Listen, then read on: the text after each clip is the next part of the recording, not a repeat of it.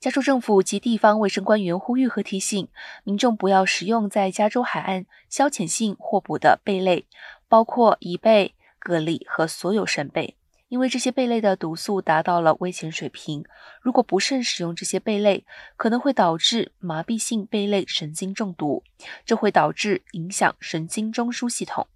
在文图拉县海岸采集的样本检测结果显示，这些贝类所含的软骨藻酸含量已经达到了危险水平。因此，对消遣性贝类获捕所得的贻贝年度检疫规定已在周日开始生效。这项检疫适用于公众在加州海岸上任何地方所采集的所有贝类的一类，但不包括商业捕获的贝类。